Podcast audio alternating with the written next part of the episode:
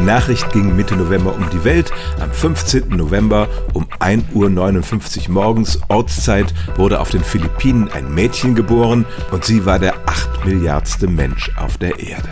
Bekannt gegeben wurde das von den Vereinten Nationen, also eine ziemlich verlässliche Quelle sollte man meinen, aber natürlich gibt auch die UNO zu, dass das eine symbolische Angelegenheit war. In dem Krankenhaus, wo das Baby zur Welt kam, waren dementsprechend offizielle Würdenträger versammelt und es gab einen Kuchen, auf dem mit Zuckerguss die Zahl 8 Milliarden drauf gespritzt worden war. Aber natürlich wissen wir zu keinem Zeitpunkt genau, wie viele Menschen auf der Erde leben. Und selbst wenn, jede Sekunde werden vier Babys geboren, ein paar Menschen sterben und es wäre wirklich sehr schwer zu sagen, wann diese Schwelle von 8 Milliarden überschritten wurde.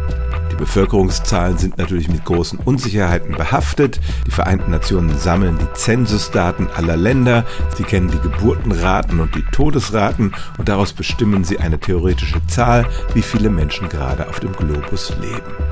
Die Reproduktionsrate heute ist die niedrigste seit 1950. Obwohl die Menschen immer älter werden, sind die Geburtenraten kräftig gesunken. Während es von 7 zu 8 Milliarden nur 11 Jahre gedauert hat, wird es bis zur 9. Milliarde etwa 15 Jahre dauern.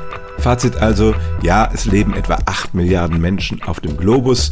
Wann genau diese Zahl erreicht wurde und welches Baby der 8 Milliardste Erdenbürger war, das kann natürlich niemand sagen.